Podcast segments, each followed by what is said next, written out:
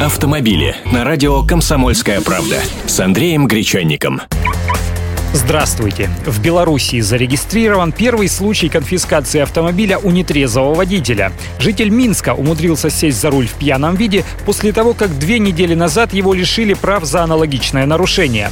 В отношении водителя возбудили уголовное дело, а его автомобиль «Фиат» конфисковали. А все дело в том, что соответствующий закон в Республике Беларусь вступил в силу в октябре и не имеет значения, чьим автомобилем управлял нетрезвый водитель – своим личным или чужим. В любом любом случае транспортное средство будет конфисковано в пользу государства.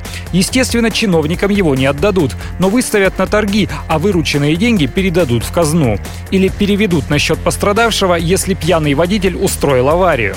У нас, кстати, тоже не единожды предлагалось отбирать машины у пьяниц. Вот и сейчас в Госдуму внесен законопроект, предлагающий конфисковывать автомобили у водителей, находящихся в состоянии алкогольного опьянения и не имеющих водительских прав, а также если водителя не первый раз штрафуют за управление в нетрезвом состоянии или передачу управления автомобилем лицу, находящимся в состоянии опьянения. Ежу понятно, перспектив у этого законопроекта немного. И об этом не раз говорили юристы. Принудительное отчуждение имущества для государственных нужд может быть произведено только при условии предварительного и равноценного возмещения. Это пункт 3 статьи 35 Конституции России.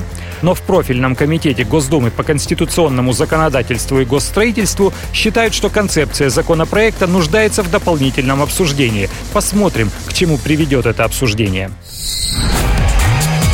Автомобили с Андреем Гречанником.